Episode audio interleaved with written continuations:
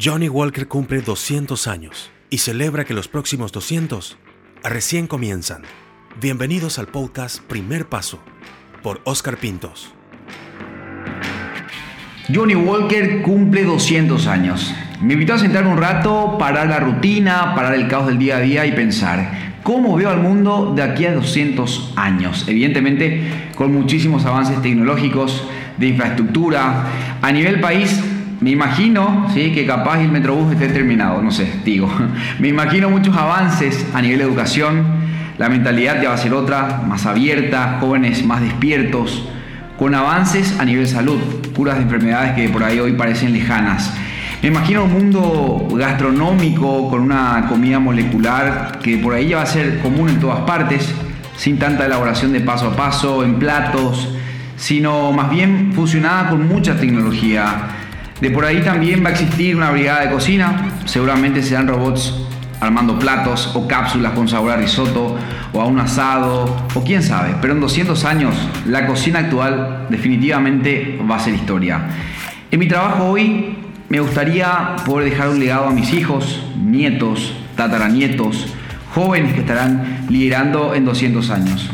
Con un trabajo honesto, un trabajo amado, haciendo lo que a uno le hace feliz, haciendo, creando, innovando, pero siempre con mucho amor y honestidad.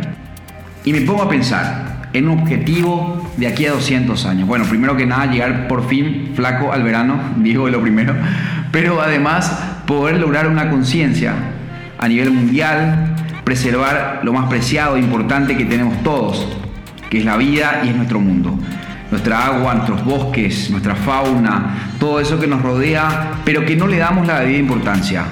Como que estamos de paso, vamos a morir y qué importa lo que queda dentro de 200 años y total no vamos a estar. Cambiar ese pensamiento. En 200 años me imagino a jóvenes y a un mundo entero emprendiendo, creando, animándose. Me imagino a familias autosustentadas Existirán seguramente empresas grandes todavía, pero serán más las familias emprendedoras que van a trabajar día a día para vivir.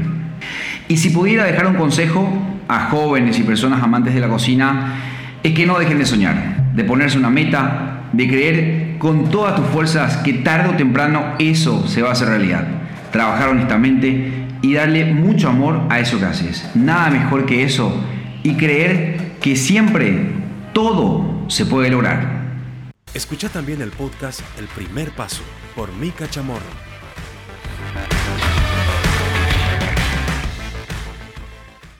Su consumo en exceso daña la salud. Está prohibida su venta a menores de 20 años. Lo advierte el Ministerio de Salud Pública y Bienestar Social. Más información en www.drinkit.com.